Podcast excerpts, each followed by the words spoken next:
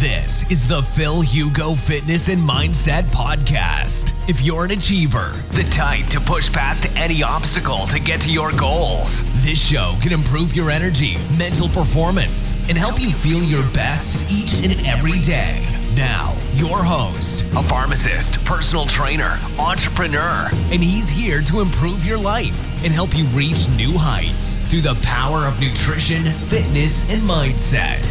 Phil Hugo. YouTube, bienvenido a este nuevo QA y sin más esperar empezamos ya el live en Instagram. Voy a estar mirando aquí porque está grabando mi iPad justo aquí y encantadísimo poder ayudarte. Si todavía no me conoces, soy Phil Hugo, farmacéutico y asesor nutricional. Espero que aprendas un montón en este live. Si estás escuchando el podcast, también espero que lo estés disfrutando un montón, un montón. Encantadísimo poder ayudarte, hermano.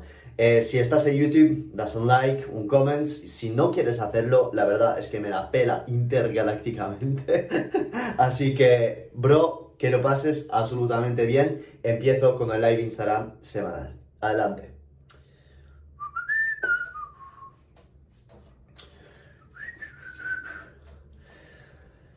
¿Cómo estamos, hermano? Espero que estés en una energía intergaláctica. Yo creo que esto está bien colgado, eso es.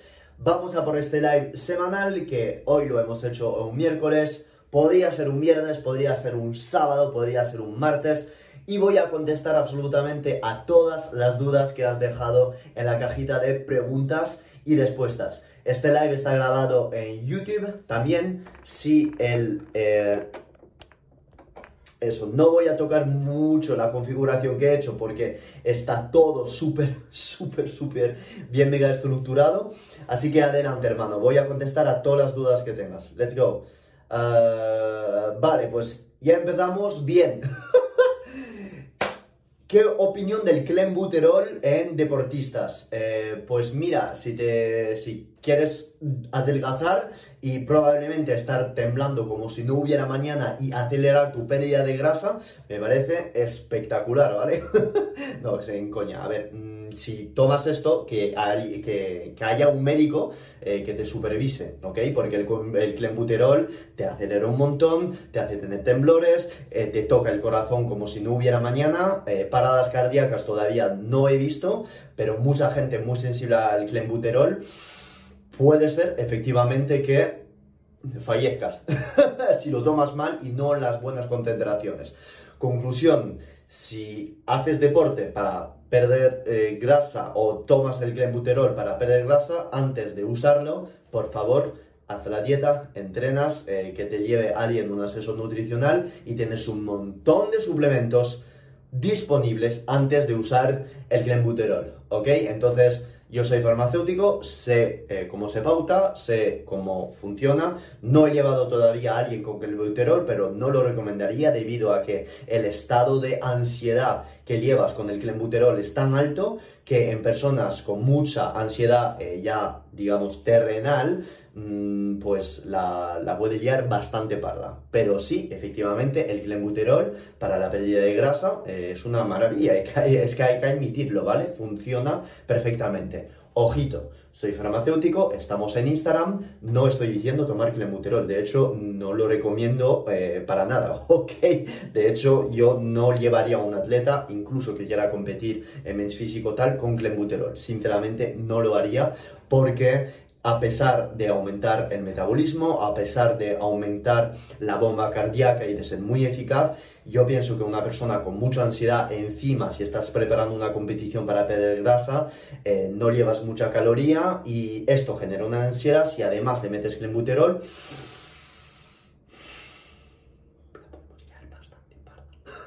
Adelante, bro, más dudas. Uh, uh, ok. Voy a contestar a únicamente las dudas que he recibido en la caja de preguntas y respuestas de mis stories y voy a contestar a las dudas que estoy recibiendo ahora en la cajita de preguntas y respuestas. No puedo leer todas las dudas que me llegan ahora en el chat, sino que voy a contestar a las que tengo ya en la tarjeta, ¿ok? A ver, más dudas. Eh, ¿Cuál sería para una mujer los porcentajes de una dieta low carb? No es que hayan porcentaje para una mujer o para un hombre. Depende de tu sensibilidad a los carbohidratos, depende de tu intensidad de entrenamiento, depende de eh, si quieres estar en cetosis y para qué estás haciendo low carb. No hay una regla general, ¿ok?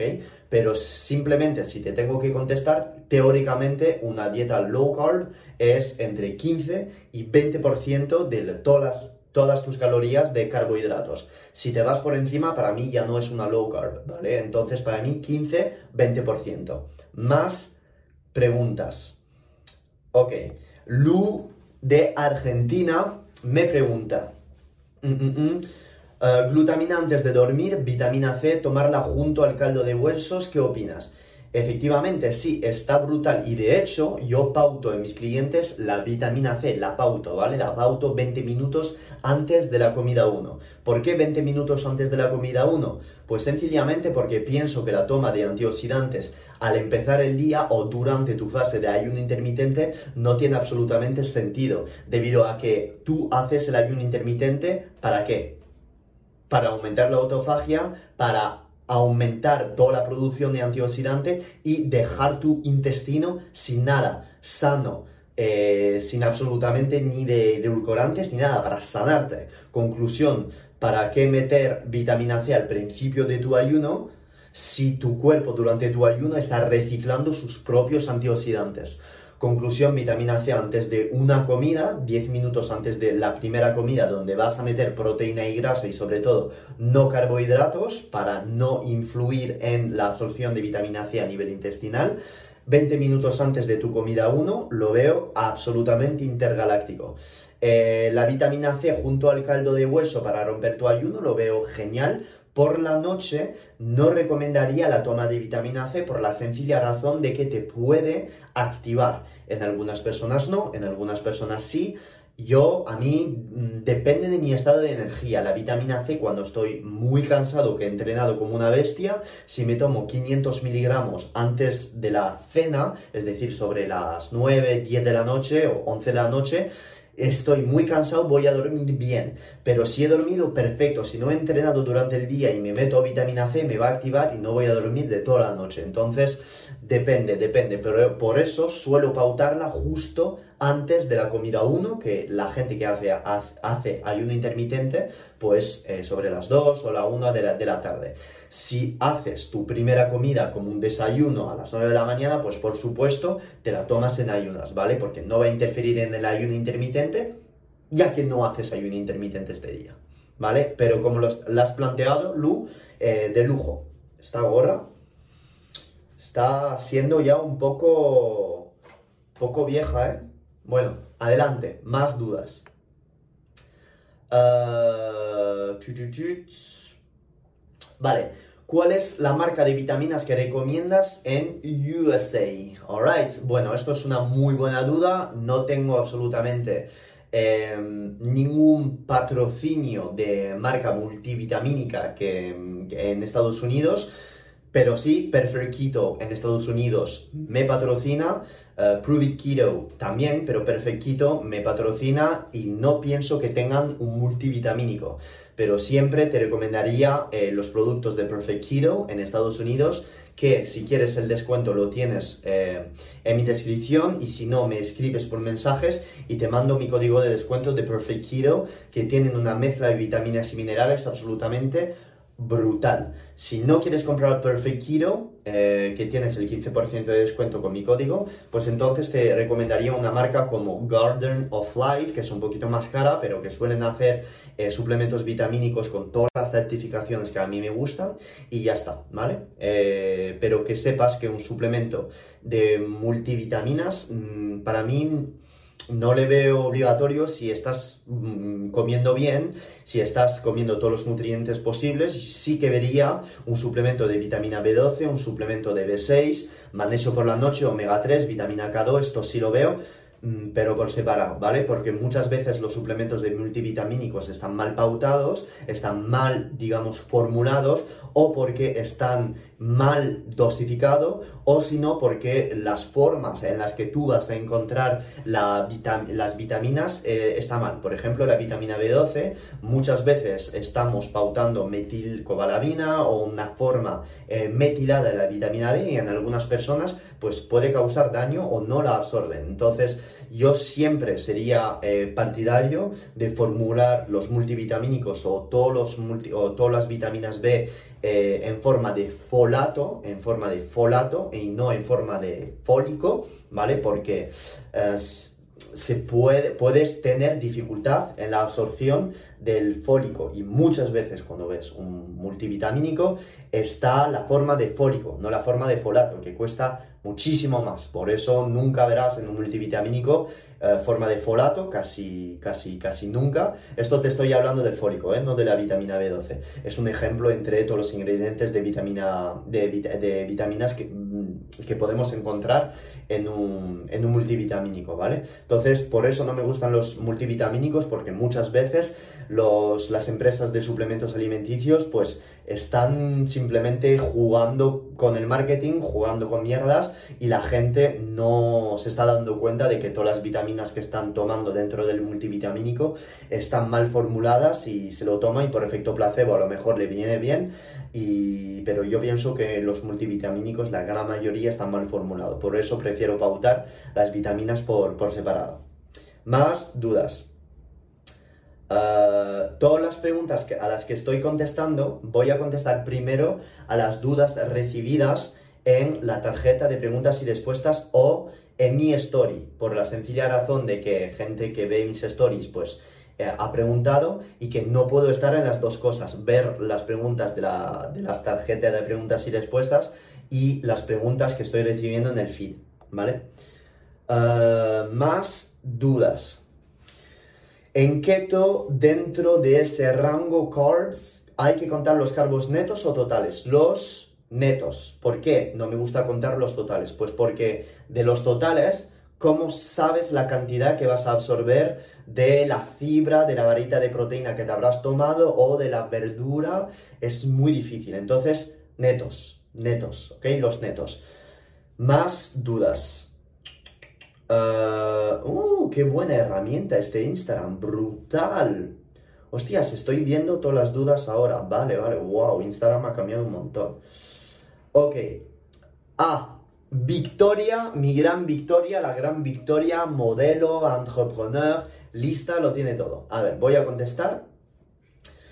¿Cuándo es mejor tomar el colágeno? Para romper tu ayuno, ¿por qué? Porque al romper tu ayuno, tu intestino es súper sensible a todo lo que le vas a dar y es el momento ideal para aportar prolina, para aportar glicina, que se van a absorber de una manera increíble y que además estos aminoácidos van a dar de comer a tus enterocitos, ¿ok? Tomas tu colágeno 10-15 minutos antes de romper tu ayuno con comida sólida, hashtag proteína magra con sal, colágeno con un poco de vinagre, si quieres, si es, haces tu primera comida sobre la 1 o 2 de la tarde, que no es muy tarde, para incluir cafeína, puedes tomar un té verde con canela para disminuir la glucemia postprandial después de tu primera comida y ya estaría. Entonces, el combo perfecto para romper un ayuno para mí es, número 1, un poco de colágeno, 10 a 15 gramos, Siempre recomendaría tomarlo si quieres con edulcorantes o no, depende de tu tolerancia, pero el colágeno normalmente es bastante, bastante asqueroso. Un té verde con canela y luego después un vasito de agua con vinagre y sal. Combo perfecto. La gente que no ha tenido tiempo para apuntar lo que acabo de decir, lo vais a tener en YouTube y lo vais a tener en mi podcast. De hecho, The Phil Hugo Finesse and Mindset Podcast is fucking back, bro. Así que si no me sigues todavía en mi podcast, tienes todos los episodios que he grabado en 2018 cuando estaba viviendo en Berkeley. En mi charla está todo en iTunes, en Spotify y en Evox. Lo tienes, todo es gratis, yo dándote eh, todo el contenido que necesites. Entonces, colágeno, 10 minutos antes de tu primera comida para hacerlo súper mega sencillo. Y lo tendrás, lo que acabo de decir, en podcast, por supuesto. Más dudillas. A ver. ¿Puedes explicar, Carlos Flores Teixeira me pregunta, ¿puedes explicar acerca de las personas cetoadaptadas que presentas en ayunas glicemias entre 90, 100 y cetonas? Sí, efectivamente. A ver, ¿esto cuándo lo he explicado? Seguramente en una clase privada eh, que he dado a Full Músculo el otro día y que tú estabas siguiendo a Full Músculo y me has visto en la clase privada. Puede ser.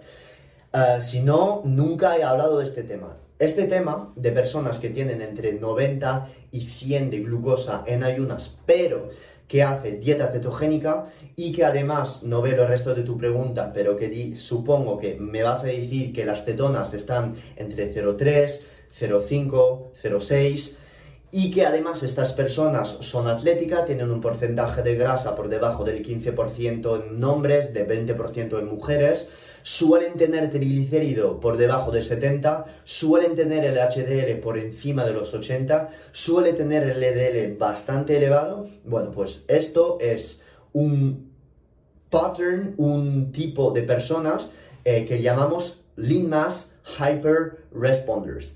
Este tipo de personas eh, está, se ha hecho famosa gracias a un ingeniero eh, de software que se llama Dave Feldman, que no es ni médico, que es ingeniero en software y que está apasionado por la nutrición, apasionado por pues, todo este tema de bioquímica y tiene un grupo Facebook que se llama Lean Hyper Responders que presentan estos parámetros.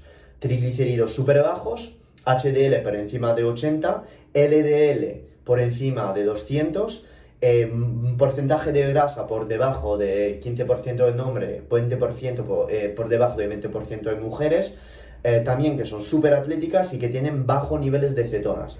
Efectivamente, es un tipo de persona que están siguiendo una dieta low carb o cetogénica, que suelen tener la glucosa un poquito más elevada. Y el porqué de esto, pues yo pienso que es porque las cetonas, al ser metabolizadas de una manera tan espectacular, están protegiendo tanto la, la catabólisis del glucógeno muscular que al final, pues la glucosa sirve pues mm, para otras funciones, para ir hasta el cerebro, etc. Con lo cual pienso que este tipo de persona no es una, un estado patológico, sino que pienso simplemente que es gente que responde a la dieta cetogénica, al ayuno intermitente de manera más exagerada, tiene más LDL colesterol para poder em, transportar todas las grasas dentro de los vasos eh, sanguíneos y que no es nada patológico. El simple hecho de hacer ayuno intermitente aumenta el LDL colesterol, pero la gente está siempre equivocada. Está equivocada porque piensa que tener LDL colesterol es malo.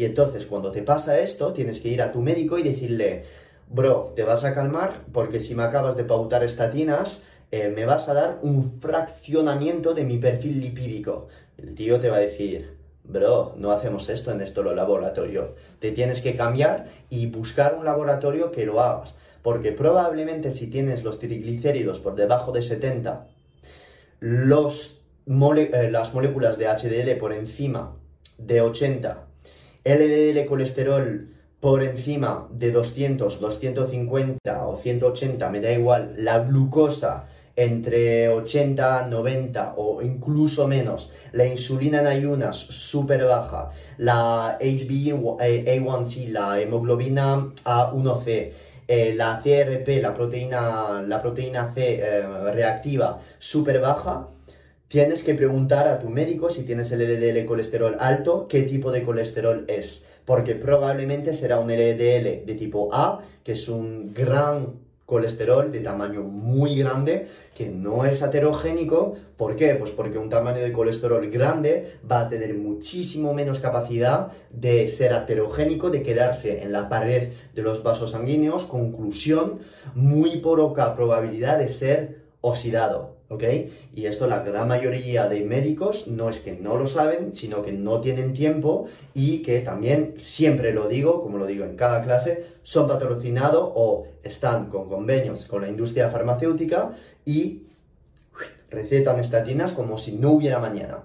Cuando yo digo que las estatinas, no yo, todos los libros, los autores, los cardiólogos que saben que te disminuye la testosterona, que te disminuye la síntesis de coenzima Q10, simplemente debido a que la síntesis de coenzima Q10 depende de la cantidad de colesterol que tienes en tu sangre. Cuando tú disminuyes el LDL colesterol, también disminuyes la síntesis de testosterona. Una persona a quien le das estatinas, muchas veces tiene ya después disminución de la síntesis de testosterona, disminución de la libido, disminución del ánimo, eh, pérdidas de motivación debido a que cuando a una persona le bajas el LDL colesterol, quitas todos los beneficios del LDL colesterol. Así de sencillo, entonces, ¿estoy diciendo que las estatinas son malas? Definitivamente no, las estatinas funcionan porque bajan la inflamación tremendamente y esto lo tengo que admitir, es verdad. Pero cuando tú bajas el LDL colesterol en una persona que hace dieta cetogénica porque el médico ha dicho que tienes colesterol y que te la vas a palmar, es una tontería como si no hubiera mañana. Es puto ridículo, ridículo, ¿ok? Entonces, siempre preguntar, quiero un fraccionamiento de mi perfil lipídico para conocer la naturaleza de mi LDL colesterol. Más dudas. Llevo un año en ceto. Tengo un amigo que haciendo ceto le salieron piedras y problemas de tiroide. Efectivamente, muchas personas que hacen dieta cetogénica pueden tener cristales dentro del riñón y forma pues como un bulto, como cristales eh, agregados en el riñón. Hay muchas hipótesis, de hecho el otro día lo estábamos hablando con mi amigo J Low Carb Performance, haciendo hipótesis acerca de esto porque nadie tiene ni puta idea del por qué pasa. Yo pienso que al ceto adaptarte, muchas personas haciendo dieta cetogénica eh, puede sufrir de eh, estos cristales de osalato, yo mi hipótesis es debido a que eh, el ácido úrico para mí es un responsable. Es decir, que cuando tú te estás cetoadaptando, teóricamente tienes eh, los niveles de ácido úrico que aumentan. Y esto no es malo, no es que estés haciendo algo mal. Es cuando tú te estás cetoadaptando, el úrico se queda en sangre debido a que la presencia de beta hidroxibutirato y acetoacetato en exceso no se queda en la sangre, lo excretas y cuando lo excretas, este beta hidroxibutirato compite con el ácido úrico. El ácido úrico se queda en sangre durante 4, 6, en algunas personas 8, 9 semanas y es a partir de la semana 8 o 9 donde empieza a disminuir. Cuando empieza a disminuir, ¿qué quiere decir esto? Que el beta hidroxibutirato empieza a ser súper mega usado tanto por el cerebro que por el tejido muscular, disminuye la presencia en sangre durante mucho tiempo de beta hidroxibutirato al cetoadaptarte y el ácido úrico se excreta se excreta. Al excretarse en tan grande, en tan gran cantidad, pues podría ser, yo pienso así, que podría haber una reacción eh, dentro del riñón con posibles oxalatos presentes, no lo sé.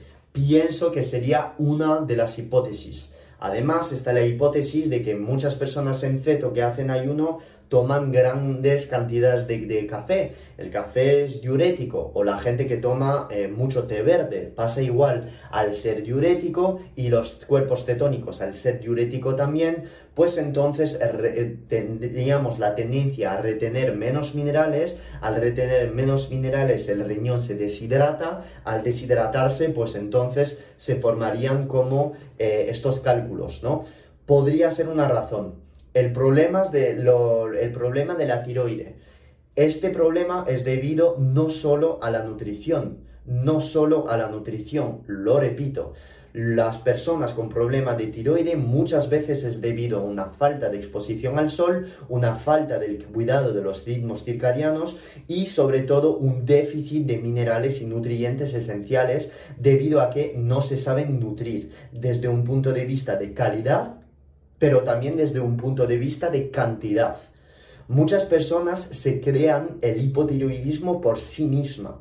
¿Por qué? Pues porque están en déficit calórico sin darse cuenta. Entonces imagínate, si haces déficit calórico por no comer lo suficiente, porque no te das cuenta, y además te falta deporte, entrenamiento de pesas para crear masa muscular activar tu metabolismo. Y si encima de esto añadíamos que te estás metiendo hasta arriba de nueces que tienen eh, fitatos, ácido fítico, lectinas de las leguminosas, o imagínate si encima de esto añades que eres vegano y que añades toda esta fibra, todos estos antinutrientes que te bloquean la absorción de zinc, de selenio, de calcio, de magnesio, claro que vas a acabar con hipotiroidismo. Y me da igual que tengas Hashimoto o no, claro que hay personas que es una enfermedad autoinmune, etc.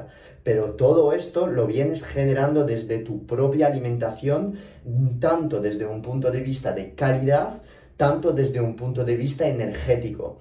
Los hipotiroidismos muchas veces se corrigen con regulación de los biorritmos circadianos, cuidando tu sueño, aumentando tus calorías y aumentando la cantidad de ejercicio de pesas que haces. ¿Ok? Con lo cual, muchas personas entran en dieta ceto, dicen tengo hipotiroidismo debido a que he quitado los carbos. Efectivamente, al principio de una dieta ceto se ha visto en algunos estudios que hay una disminución posible en RT3 y en T3. Pero esto es normal. ¿Por qué? Porque en algunas personas que están comiendo bastante carbos durante el día, la retirada de los carbohidratos puede llegar a producir una bajada de T3. Y todo lo que estoy contando no tendría sentido, pero si yo te digo que una persona cetoadaptada, una persona carnívora, tiene niveles, suele tener niveles de TSH bajos, correctos, y que la sensibilidad a esta hormona T4 y a estas hormonas T4 y T3 se hace más, se hace más fuerte, ¿por qué rajarte las venas por ver unos niveles de T3 un poquito más bajo? No tienes ninguna preocupación que hacerte, porque si tú tienes tu TSH correcta, estás entrenando, comes bien, estás segura o seguro de no meter fitatos, lectinas por un tubo que impiden la absorción de un montón de minerales, no perdería mucho tiempo en eh, bajos niveles de T3, sinceramente. ¿Vale? Si no sientes pérdida de líquidos, si no sientes que te estás estancando ni nada, no perdería tiempo. Y esto pasa en algunas personas, no en todas las personas que hacen dieta feto. Yo de hecho tengo mis niveles de, T3 eh, perfectos, tengo mis niveles de TSH muy bajos. ¿Por qué? Pues porque eh, estoy, pienso, cuidando mi alimentación y mi entrenamiento de una manera bastante correcta. ¿Ok? Más dudas. Ah, ah, ah. Buena duda. ¿Por qué la sal antes de entrenar? La sal antes de entrenar aumenta la tensión arterial. ¿Por qué? Tú tienes que entender que tus vasos sanguíneos es como un tubo. Si tú añades un sólido dentro de este tubo, que es el sodio en este caso, va a crear un efecto hiperosmótico. ¿Qué quiere decir esto? Quiere decir que tu sangre se va a volver, entre comillas, más fuerte, que la presión de la sangre va a aumentar sobre tus vasos sanguíneos. Al aumentar, vas a tener una hipertensión fisiológica que te va a subir la energía. Esto es el argumento número uno por la toma de sal antes de entrenar. Tienes también una absorción del sodio intramuscular cuando tú entrenas. Y además tienes una pérdida de sodio cuando tú entrenas por el efecto del sudor, porque pierdes agua y el agua trae consigo el sodio. Conclusión, si tú antes de entrenar repones sal antes de entrenar, pues te estás asegurando que la pérdida de sodio que vas a generar gracias o debido al entreno, pues no te va a causar fatiga, ya que estás dando exceso de sodio antes de entrenar. ¿Cómo tomar la sal? Pues sencillamente coges la sal, la pones en tu mano o en el taponcito de la sal, la tomas así entre 2 y 3 gramos, un poco de agua justo después o una bebida edulcorada, un prego, entreno, lo que sea, y ya está, lo tienes. ¿Vale? Así de sencillo. Sal antes de entrenar, súper importante.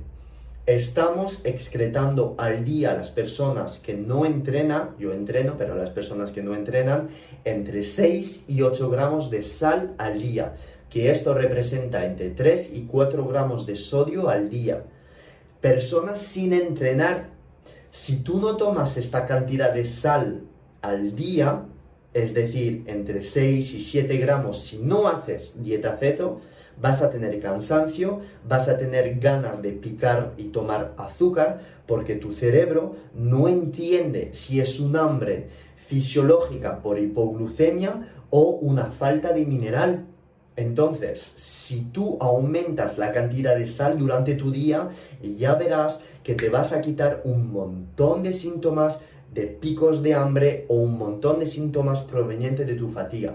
Y la gente tiene miedo a la sal por la sencilla razón de que, número uno, los médicos y todos este bullshit desde los años 60 nos están metiendo en la cabeza que la sal es mala y que no hay que comer grasa y que hay que comer low fat y bajo en sal. Pero pasa todo lo contrario cuando tú estás aumentando tu sal y tu grasa. Esta pregunta se refería a la sal, me voy a quedar con la sal, pero si tú aumentas la cantidad de sal que estás tomando, te quitas todas las el posible cansancio debido a las hiponatremias, las faltas de sal en tu sangre, pero además das a tu cuerpo los minerales necesarios para poder sobrevivir porque la sal trae consigo el magnesio y trae consigo también, saliendo de la célula, el potasio. Cuando tú corriges la cantidad de sal que tomas durante tu día, también vas a corregir todos los movimientos iónicos, tanto de potasio que de magnesio. Por ello, muchas veces la gente que toma la suficiente cantidad de sal en dieta cetogénica o ayuno intermitente o gente que hace low carb, siempre recomiendo entre 8 y 10 gramos de sal. Porque si no haces a dieta cetogénica, con 6 o 7 gramos me valdría 8. Pero si haces dieta ceto, necesitas todavía más. Todavía más porque tus cuerpos cetónicos son diuréticos y número 2, al bajar la concentración de insulina plasmática, estás perdiendo sal porque tus riñones no retienen minerales. Alright? Con lo cual, si haces deporte y haces dieta ceto y eres un endurance runner o haces triatlones, yo incluso subiría hasta 14 o 15 gramos de sal al día. Siempre recomendaría para la gente que vive en Estados Unidos la sal de Redmond, Redmond Salts, si vives en España, pues una sal yodada que además vendrá a reponer la iodina que estás perdiendo con la sudoración. Un 4 eh, gramos de sal yodada teóricamente suelen llevar entre 100 y 300 microgramos de, de iodina que te cubrirían para el día en iodina, que todos, casi todos tenemos un déficit de iodina. ¿Ok, hermano? Más cosas.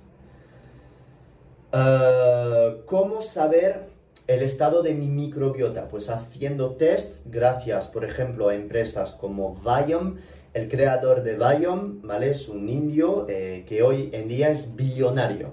Billonario. ¿ok? Que estemos de acuerdo. La microbiota, pues es ya eh, un business de billones de dólares con empresas tipo Viome puedes tener acceso a las poblaciones de tu microbiota, que es la única manera de saber esto. Y no es con los test de intolerancias alimenticias que te venden en tiendas de nutrición eh, que vas a poder saber las todas las poblaciones de tu microbiota. Eh, eh, con 23andMe, empresas que te analizan el ADN de tu saliva, puedes tener una idea, pero para mí The Best es una empresa que se llama Viome. No sé si mandan cosas hasta Europa, no lo sé, pero Viome para mí es lo ideal, hermano. Más dudas. Uh, avocado Life. avocado Life, me gusta. Mis triglicéridos están en 68 y mi colesterol total en 300. El médico se preocupó. No conozco tu insulina en ayunas, no conozco eh, tu glucosa en ayunas, no conozco tu HDL ni conozco tu LDL. Triglicéridos bajos, teóricamente, la mayoría de las veces sugiere que tu LDL colesterol puede estar correcto, pero que teóricamente tu HDL podría estar bien únicamente si tu glucosa está baja, por debajo de 70, 80 en ayunas, ¿ok? Conclusión, me faltan parámetros para poder contestarte. El colesterol total de 300 está bien, no conozco el EDL, no conozco el HDL. Y los triglicéridos están bien, pero me faltan un montón de parámetros para dar una conclusión. Sinceramente, si me das el HDL, si me das el EDL, ya te puedo dar una idea. Eh, para preguntas tan personales como esta, por favor, no estoy vendiendo mis programas, pero si vais a mi biografía, cogéis una llamada conmigo, os ayudo y os resuelvo vuestra vida. Os mando un plan de nutrición, no viene con asesoría, es una llamada de entre 30 a 45 minutos que yo te doy, eh, te voy preguntando todo lo que tengo en mi cuestionario y tú me vas haciendo todas las preguntas que quieras. Y es personal, no son reglas generales como suelo dar en Instagram por aquí. Te la recomiendo fuertemente, ¿vale? Porque a tu médico te puede decir toma estatinas, pero con todo lo que he dicho antes, ya por supuesto no tendría ningún sentido. Ah, ah, ah. la gente que dice este es un creído, no, que no lo he visto, ¿eh? No lo he visto. Eh, recuerdo a la gente que un mínimo sabré sobre fisiología eh, porque me he zampado unas cuantas diapositivas y unos cuantos exámenes que aprobé para ser farmacéutico de la Universidad Complutense. Por eh, la gente que podría decir esto, ¿vale? Abucato Life, mira, te voy a decir algo, hermano. He visto que has preguntado como 10 preguntas, ¿ok? No te voy a contestar a todas, debido a la sencilla razón de que tengo un montón de gente que me ha preguntado cosas pero te agradezco muchísimo, muchísimo, muchísimo eh, preguntarme tantas cosas y seguirme eh, y que me digas al final de tu pregunta que soy un crack. Te has llevado parte de, mi corazón que todas las partes que quedan están para Lori. Soy un romántico, lo sé, soy francés. Eh, más dudas. Si incluyes carbos una vez al día y haces tres comidas y ayuno de 16 horas, ¿a qué hora es mejor comerlo? Excelente duda. Si entrenas en ayunas antes de romper tu ayuno con la primera comida, pues entonces pondría los carbos justo después de entrenar pesas o en ayunas. Si no entrenas, los pondría por la noche con tu cena. ¿Por qué? porque poner estos carbos por la noche te va a permitir una mayor absorción de triptófano a través de tu barrera hematoencefálica debido al pequeño pico de insulina que va a generar estos carbos tomados por las noches, por la noche. Además, si tomas estos carbos por la noche y que el día después entrenas en ayunas, pues entonces vas a favorecer el llenado de glucógeno muscular para el día después. Así de sencillo más preguntas. ¿El agotamiento adrenal se puede medir en sangre? Por supuesto. Niveles de cortisol en ayunas y además tendrás la glucosa en ayunas teóricamente por las nubes, baja hormona de crecimiento, baja testosterona y además proteína C por las putas nubes. Así de sencillo son parámetros indirectos correlacionados con la fatiga adrenal, que a mí no me gusta el término fatiga adrenal. Para mí la fatiga adrenal puede ser debido a sobreentrenamiento, puede ser debido a sobreentrenamiento, pero también demasiado estrés mal manejado, ¿ok? Pero no me gusta el término fatiga adrenal, no, no me gusta mucho. Uh, Andrés Diez Molano, gracias por tu aporte y management de los comentarios cuando dices dijo que todo está en su link bio. Gracias, gracias por tu ayuda. Ah, esto también, el Keto Mojo, que la gente me dice el link de descuento. Este Keto Mojo, que tengo tres o cuatro en casa, ah, está el descuento en mi está el descuento en mi bio también, que le das clic y tienes el 15%. Los suplementos de Nutrisano igual, las cetonas exógenas que tomo de Pruvit igual, eh, todo, todo está en mi bio. Lo de Turkey Foods, de los snacks, todo. En mi bio le das clic y tal. Y lo repito en cada directo, ¿vale? Lo repito en cada directo. No soy un puto marketer de mierda, que lo admito, las empresas me patrocinan. Claro que tengo un código de descuento. Y cada vez que me compráis, pues cojo un porcentaje, por supuesto, que no voy a mentir, es que es así, funciona así. Y si me queréis ayudar, porque cobro mm, no poco de estas empresas, me dan un porcentaje de las ventas y yo estoy encantado, encantado patrocinar con ellas, si me queréis ayudar, perfecto. Si no lo queréis hacer, lo entiendo perfectamente. Pero por supuesto que sepáis que cada vez que compráis con mis links, me llevo, me llevo algo. Es normal, ¿vale? Que si no, es normal. Ah, más dudas. A ver, ¿Qué tal la espirulina y el magnesio quelado? Ok, la espirulina es un tipo de alga, una de las más altas en proteínas que existen en este santo planeta. Darme un segundo, porque estoy en el trastero y hace mucho calor, a pesar de haber puesto mi pequeño ventilador. Entonces, la, la espirulina. La espirulina es un tipo de alga muy, muy concentrada en proteína. Tiene 40 eh, gramos de proteína para 100 gramos de producto. Además, la espirulina se usa porque aporta un montón de clorofila. La clorofila es una molécula que se parece un montón a la hemoglobina. Si comparáis los núcleos dentro de la hemoglobina y el del núcleo de la clorofila, la única cosa que cambia es que en la hemoglobina tienes hierro, Fe2 más. Y en la clorofila tienes magnesio, Mg2 más. Os habéis dado cuenta que entre estas dos cosas lo único que cambia es el átomo. Pero el 2 más es lo mismo. ¿Y qué quiere decir el 2 más? Es el estado de oxidación, el estado de oxidación del átomo. A este átomo pueden llegar moléculas de oxígeno y debido a la estructura de la clorofila que se parece muchísimo a la de la hemoglobina, pues la clorofila es un transportador de oxígeno. Por ello, recomendaría tomar la espirulina antes de entrenar, porque para mí favorecería la oxigenación de tejido, ya que es un transportador de oxígeno.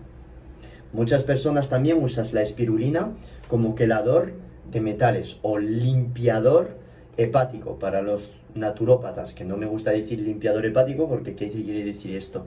Limpiador hepático. Hay que dar palabras científicas, claves. ¿okay? Entonces, es un quelante de metales que se puede usar perfectamente en ayunas, pero que sepas que si lo tomas en ayunas estás rompiendo tu ayuno para los tiquismiquis del ayuno intermitente. Entonces, para mí, una espirulina antes de entrenar, sobre todo endurance, viene genial. ¿Qué es lo que pasa? Que la espirulina es puto asquerosa, es horrible. Tomarse un polvo de espirulina así es asqueroso. Entonces, siempre recomendaría tomarla en comprimidos porque te quitas todo el sabor asqueroso de la espirulina. Me parece una proteína brutal, no esencial, pero una fuente de, de alga brutal, ¿ok? Y cuidado, siempre comprarla ecológica por la sencilla razón de que si no es ecológica, eh, no sabes realmente la cantidad de metales que esto retiene y la cantidad de mierdas que puede tener un suplemento de espirulina. ¿Vale, hermano? Uh, uh. ¿Magnesio quelado? ¿Me has preguntado? Sí, pero ¿cuál? Puedes tener magnesio treonato, magnesio cloruro, magnesio bisglicinato, son magnesio quelados. ¿El cual? ¿Vale? El quelado, los magnesio quelados suelen tener una absorción más alta comparando con los magnesio tipo citrato. Con lo cual sí que los recomiendo. Y para mí el mejor magnesio para relajarse es el bisglicinato y para la cognición el magnesio treonato. Para atletas podría llegar a pautar en magnesio malato debido a que el malato es un ácido orgánico que entra en el ciclo de Krebs o en el ciclo del ácido cítrico y que sirve al aporte de energía. Todas las preguntas que recibo en el feed no puedo contestar. Hacérmela la tarjetita de preguntas y respuestas o entrar en mi story y dejarme vuestra pregunta. No puedo estar contestando a las dudas de las tarjetas de preguntas y respuestas y el feed a la vez. No lo puedo hacer. Es que me es imposible porque si no, todas las preguntas que tengo de, gente que me ha preguntado en historias, eh, las, me las quito. Y por respecto para estas personas, no puedo contestar ahora a las preguntas en directo, sino las de la caja de preguntas y respuestas. A ver, buena pregunta.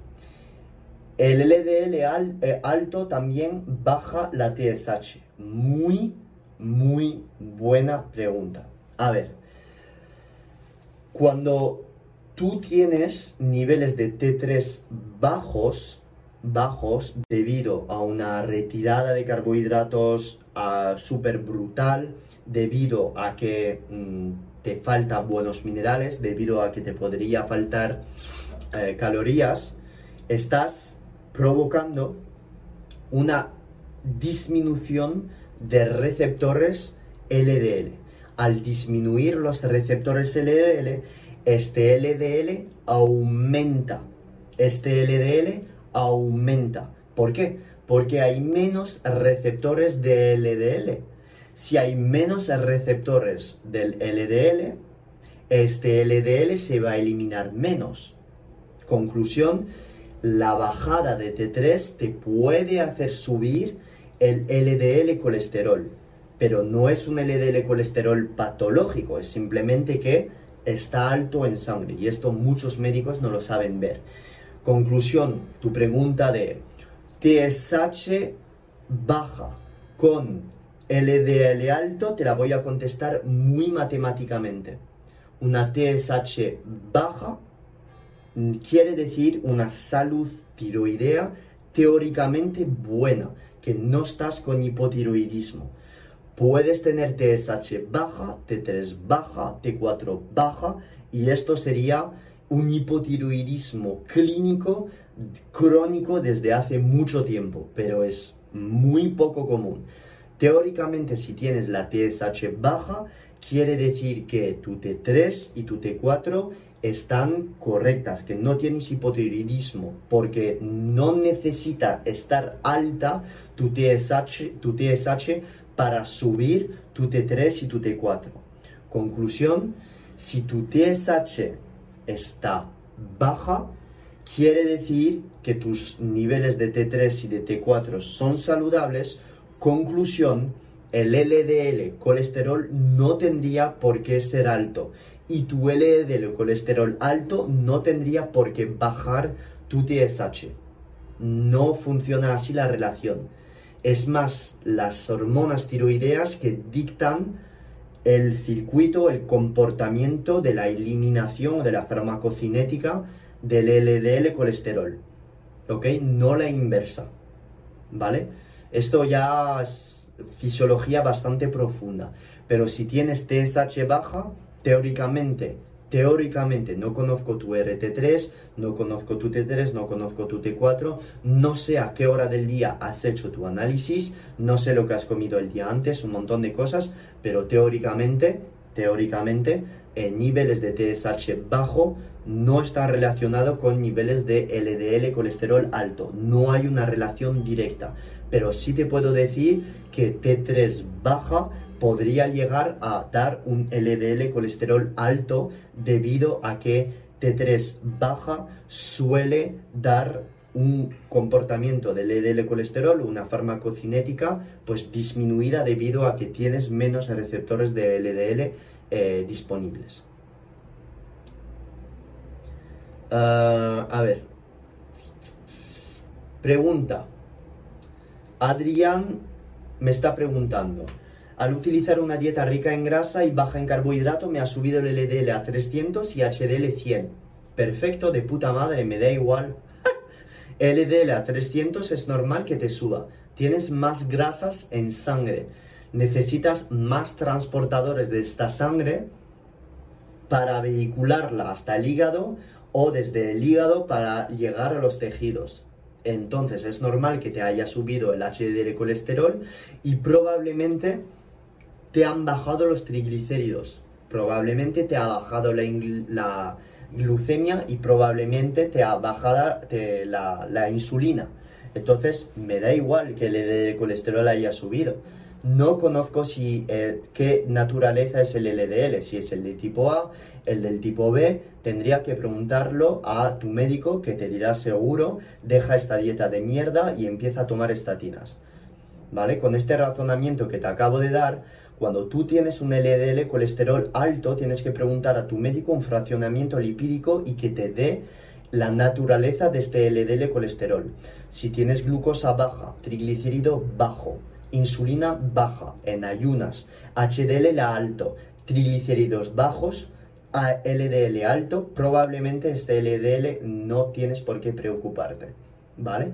Porque no tiene ninguna manera de ser oxidado. Y si es oxidado, será un LDL de tipo A que poca probabilidad tendrá de ser aterogénico en este caso. Más dudas. Ah, a ver.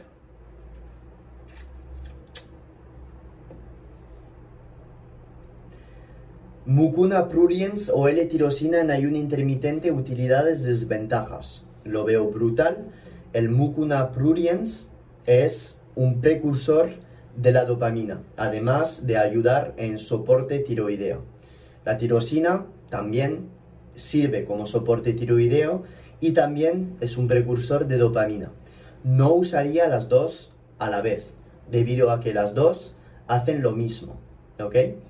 Simplemente usaría uno de los dos, 500 miligramos de tirosina primero y luego irte a un suplemento de mucuna pruriens. Si no te va la tirosina. A mí no me gusta la tirosina debido a que me acelera mucho. Me acelera mucho, durante dos horas estoy como una puta cabra y las dos horas después estoy deprimido a mí no me va bien. La mucuna pruriens me va mejor, pero no me gusta estar estimulando tremendamente mi dopamina gracias a este tipo de suplementos, porque para mí subir de manera elevadísima la dopamina supone un bajón después del efecto de la tirosina o del mucuna pruriens.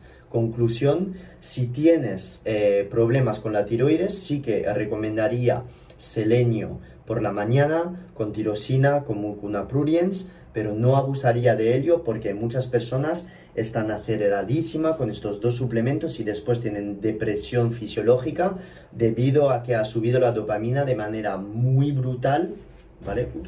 de manera muy brutal, así que no lo recomendaría, ¿ok? Pero sí, si tienes problemas de tiroides, lo veo. Si no los tienes, con café y un precursor de acetil L-carnitina, lo veo, que es eh, de acetil L-carnitina, de acetilcolina, lo veo, ¿ok? Más dudas. A ver, esto he contestado. Esto no he contestado. Que nadie suele contestar. A ver, ¿cómo tomar berberina omega para oxidar grasa? La berberina es un precursor eh, de una enzima que se llama la MPK, que es la misma enzima que se activa cuando uno toma metformina, cuando hace ayuno intermitente o entra en estado de cetosis profunda y en entrenamiento, ¿ok? Entonces la berberina te la recomendaría por la mañana o justo antes de una comida y si no eres diabética, antes de un entrenamiento. Así de sencillo. El omega eh, por la noche con una comida rica en grasa y proteínas. Más dudas. Ah, a ver.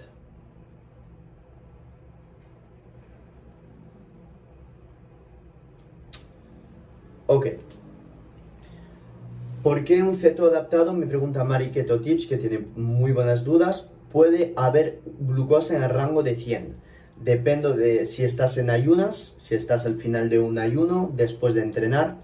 Si estás en ayunas y estás en un rango de 100, como te contaba el otro día, pues puede ser que eh, pertenece a este tipo de persona que es Lean Mass Hyper Responders, bajos niveles de cetonas, una glucosa entre 95 y 105, eh, triglicéridos muy bajos, HDL por las nubes, LDL por las nubes, es simplemente que el, para mí el beta hidroxibutirato tiene un efecto brutal sobre la, eh, el glucógeno muscular, es decir, que no hace que el glucógeno muscular se catabolice, pero el hígado tiene que trabajar para aumentar la glucosa en sangre. Entonces pienso que hay una relación entre este nivel de cetoadaptación y la gran catabólisis eh, del catabolismo del glucógeno hepático.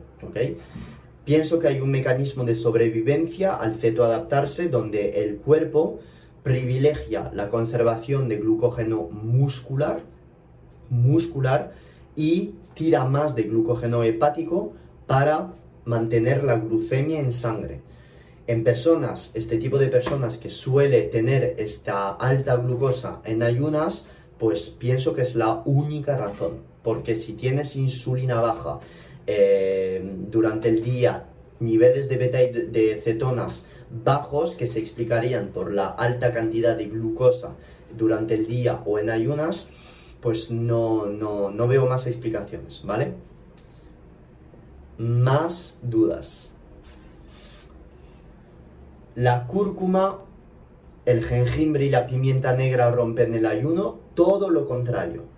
El jengibre tiene una molécula que se llama 6-shogaol que ha demostrado activar la autofagia. La cúrcuma tiene una molécula que se llama la curcumina que activa la autofagia.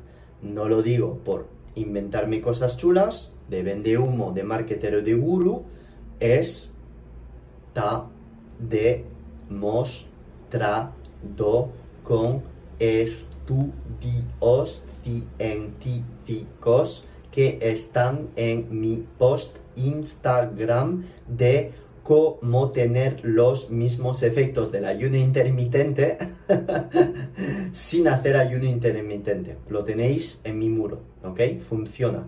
Y el jengibre, la pimienta negra, lo estás tomando para aumentar la absorción de la curcumina gracias a la piperina y no rompe un ayuno. Además, la pimienta negra tiene efectos bactericidas, así que lo recomiendo. Pero la pimienta negra eh, también tiene moléculas super mega antioxidantes que, según Paul Saladino, el defensor de la dieta carnívora, no es bueno porque podría ser algunas de estas moléculas eh, inflamatorias a nivel intestinal y que dice, eh, según los estudios de la piperina, que podría inflamar las tight junction, las células intestinales.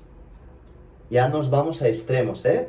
Pero bueno, para la gente ahí ortoréxica, lo tenéis, la piperina podría llegar a cierto nivel de inflamación y es debido a esto que aumenta la absorción de curcumina. Pero como siempre digo, no pararos por favor en este tipo de detalles. No pararos en este tipo de detalle.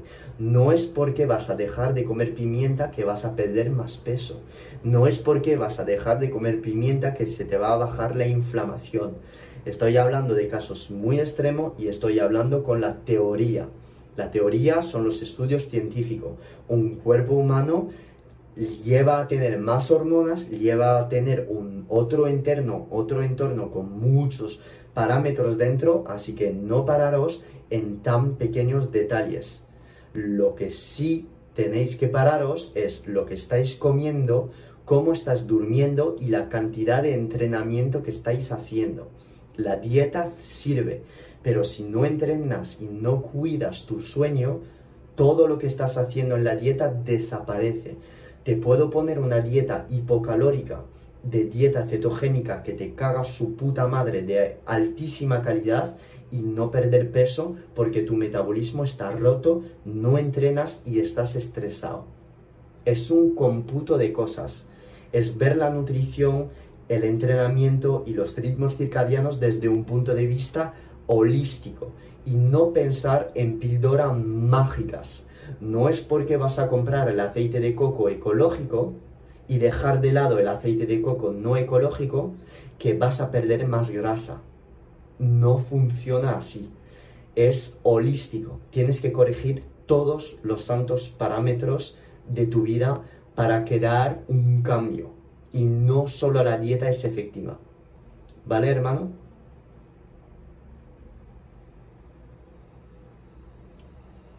¿Qué diferencia hay entre cetosis y cetoacidosis? El estado de cetosis, también llamado cetosis nutricional, se consigue con ayuno o haciendo una dieta cetogénica. Además, en algunas personas que pueden llegar a comer ciertas cantidades de carbohidratos en dieta low carb, pueden estar en cetosis debido a que son metabólicamente muy saludables y que su sensibilidad a la insulina está perfecta. Entonces, la cetosis nutricional se define por estar con cantidades de beta hidroxibutirato por encima de los 0,5 milimoles por litro de beta hidroxibutirato hasta los 6, 7 milimoles por litro de cetonas, que se consiguen con ayuno y metiéndose un éster de cetonas, que es un suplemento que te podría elevar las cantidades de, cetonas hasta 6, 7 o haciendo ayunos muy muy largos. ¿ok? La cetoacidosis se debe a que tú estás en hipoglucemia y se ocurre en personas teóricamente con diabetes de tipo 1 con niveles de insulina muy muy muy bajos y el, hígado, el páncreas genera un montón, un montón de cuerpos tentónicos que se van por, em, se quedan en sangre demasiado tiempo y entonces tu cuerpo se vuelve loco, está aumentando su acidez debido a la presencia altísima de cuerpos cetónicos y te mueres. ¿Ok? Con lo cual no puedes llegar a este estado sin ser diabético de tipo 1 sin haber tomado tu insulina y sin hacer cosas tremendas con tu alimentación o cosas que no sabes hacer. Tienes que realmente que provocar este estado para llegar a la cetoacidosis. ¿Ok, hermano? No es algo que puedes conseguir solo haciendo dieta ceto. Más dudas. Ah, ah, ah. si sufres con hipertensión, ¿cómo haces con los electrolitos? Número uno, tienes que decir a tu médico eh, qué te ha generado la hipertensión. Si tienes hipertensión, mm, probablemente es porque puede ser que tengas diabetes de tipo 2. Si tienes diabetes de tipo 2, no lo sé, podría ser a que has estado tomando un montón de calorías, además de una calidad de nutrientes muy baja y una falta de deporte o una vida sedentaria y mucho estrés. Para corregir esta hipertensión, te recomendaría muchísimo llevar un estilo de vida low carb o una dieta cetogénica, además de cuidar tu sueño y entrenar lo primero que tienes que hacer para corregir tu hipertensión. Al disminuir esta cantidad de carbohidratos, vas a disminuir tu insulina. Conclusión, incluso si tienes hipertensión, tendrías que meter sal para no sufrir de cansancio o de fatiga. ¿Vale, bro? Si tienes hipertensión, incluso haciendo una dieta ceto o low carb, pues entonces no hagas dieta ceto pura, pero una dieta low carb un poquito más elevada en carbohidratos. De tal manera estarás aumentando las concentraciones plasmáticas de insulina, lo que te hará retener minerales y sodio, lo que te sugerirá no meter tan altas cantidades de electrolitos o sodio durante tu ayuno. Conclusión, no tienes por qué tener subidas de tensiones de tensión tremendas haciendo dieta ceto, ya que los carbohidratos retienen más sodio. Pero que sepas que la hipertensión muchas veces se corrige aumentando tu cantidad de sodio y bajando la cantidad de carbohidratos y o de calidad de alimentos que estás mejorando la calidad de alimentos que estás comiendo, disminuyendo la inflamación, para que tus vasos sanguíneos sean más flexibles, más plásticos. Más preguntas.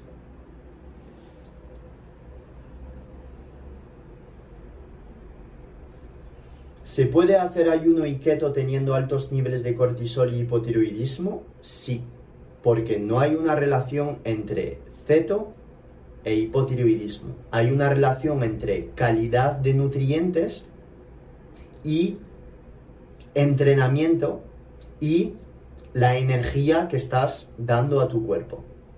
Si tú estás haciendo dieta ceto y la dieta ceto te genera estar en un déficit calórico severo, pues efectivamente no hagas dieta ceto, porque muchas veces las dietas ceto generan saciedad, generan pérdida de apetito y tienes la tendencia a comer menos.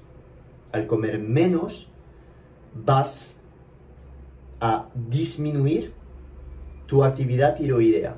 Y entonces no pondría una dieta ceto a una persona que de por sí no tiene mucho apetito. Motivaría a la persona a realizar dieta ceto, comer todo lo que quiera, estar seguro que estés por encima de tus calorías, que hagas deporte para soportar esta tiroide, para incrementar tu masa muscular y luego ya después ver si realmente van mejorando tus hormonas tiroideas. Pero te puedo asegurar que con una toma de selenio, de zinc, de sodio, de magnesio, de potasio, haciendo deporte, cuidando tus ritmos circadianos y comiendo una dieta cetogénica con las suficientes calorías, no tienes por qué tener más tiempo hipotiroidismo. De hecho, te lo arreglaría.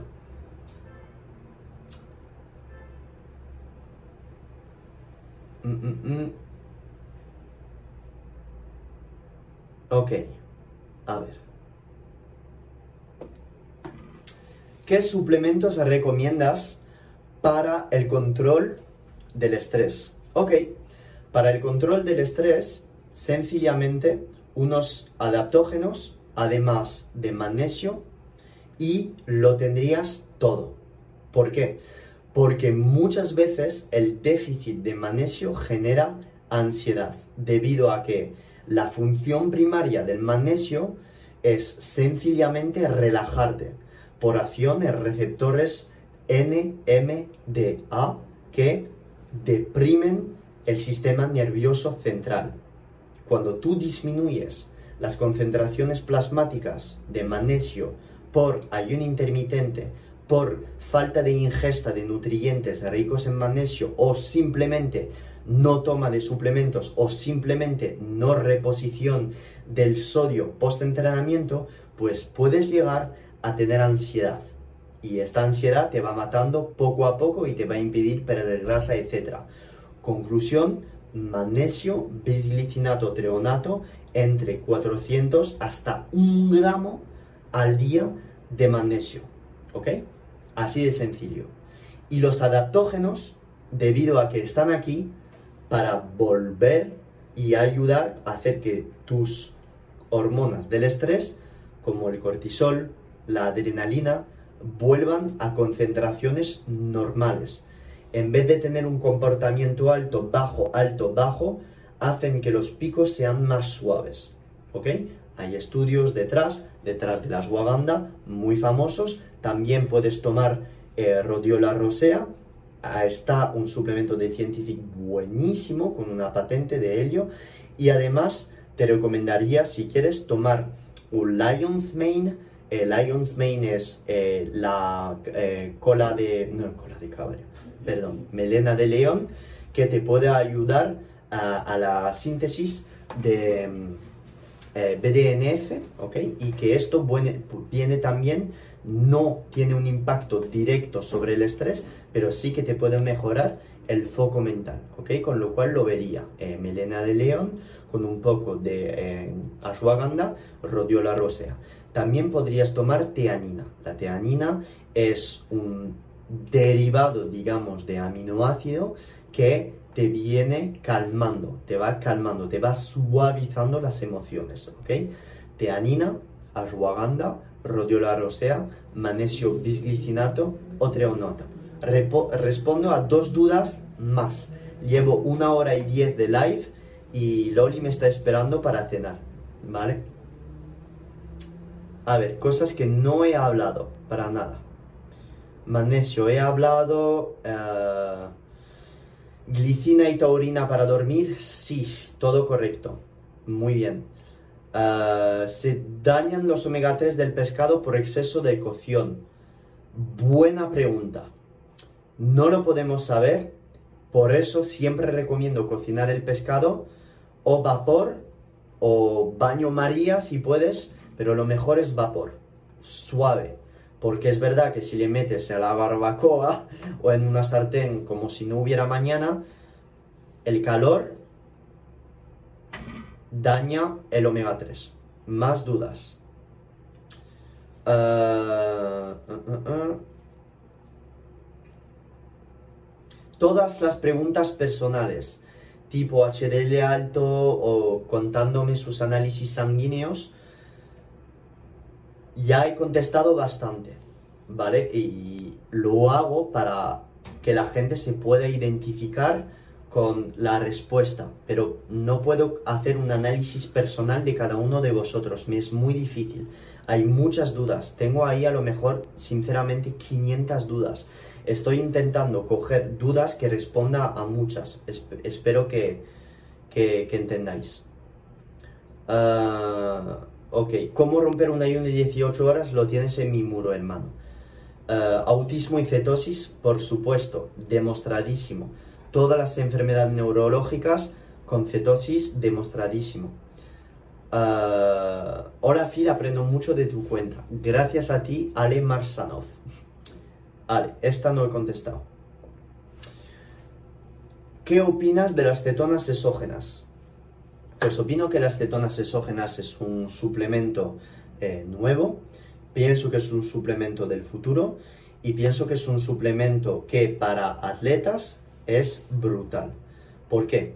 Muchos estudios dicen que no ha habido diferencia entre personas que han tomado las cetonas y personas que no. Muchos suplementos dicen que disminuye el, apetito, eso sí.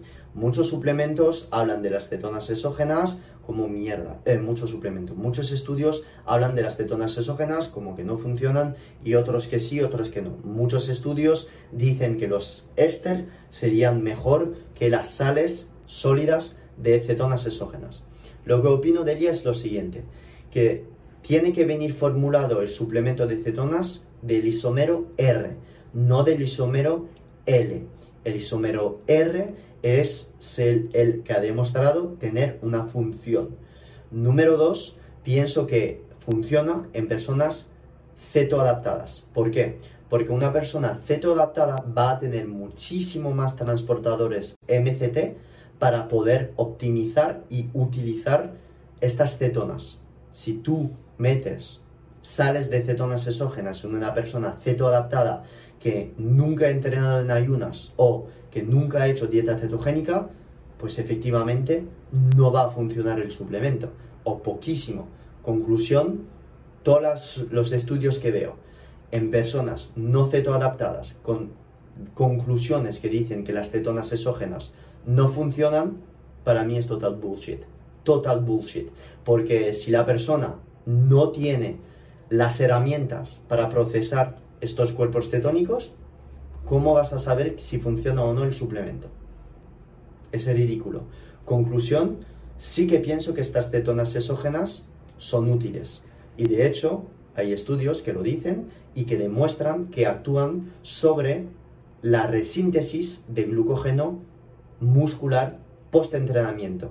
Y esto lo hace gracias a la activación de la neoglucogénesis a partir de lactato y de glicerol.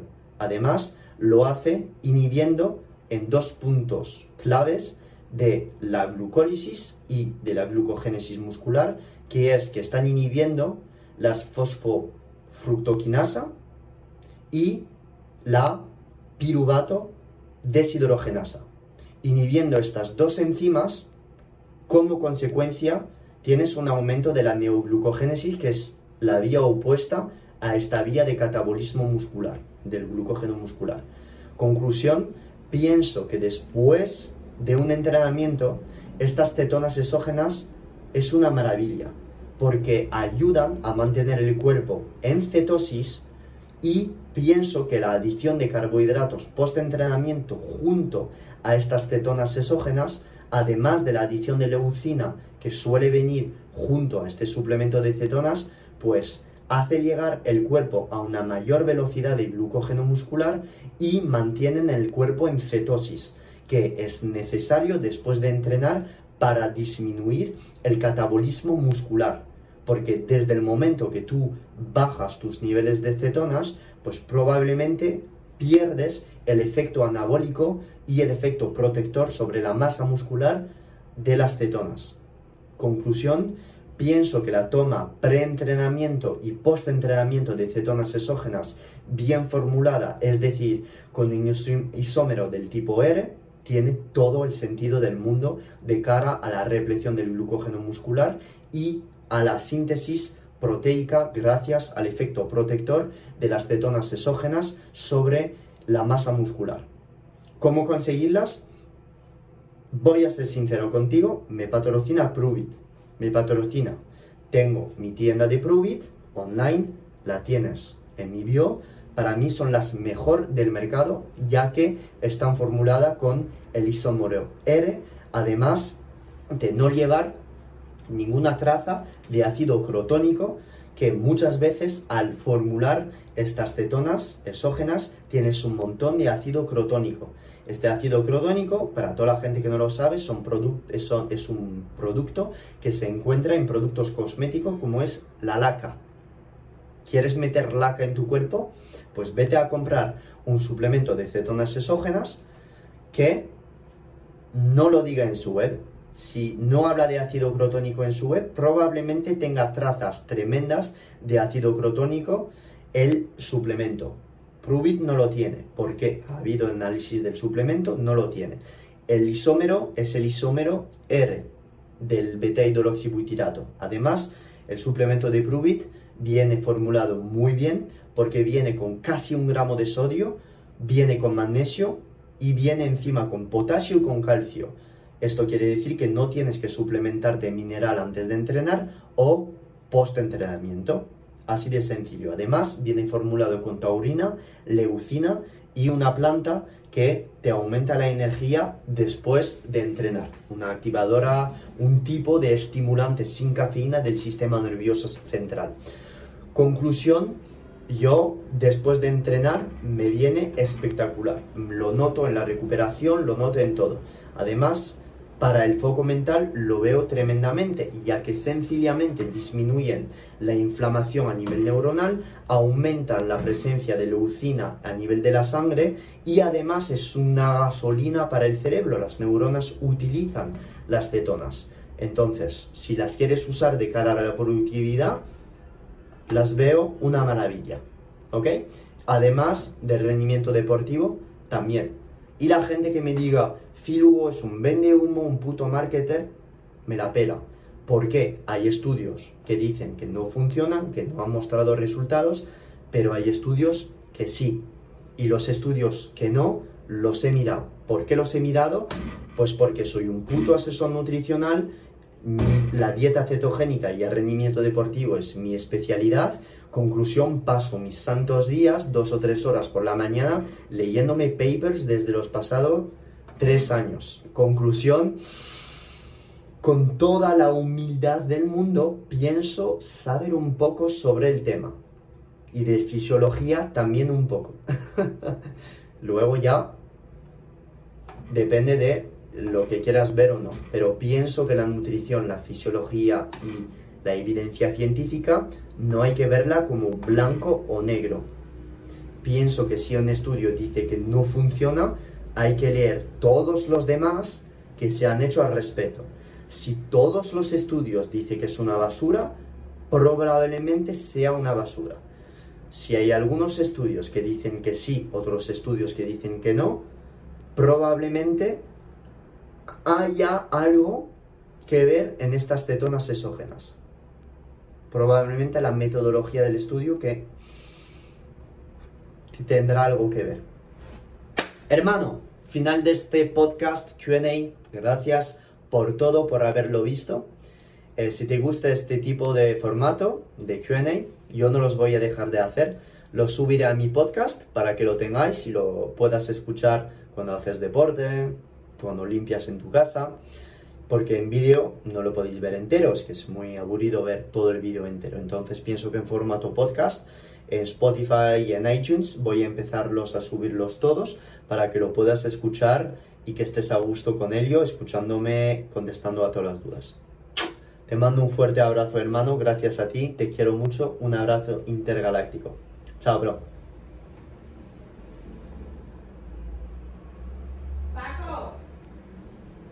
Un segundo, Loli.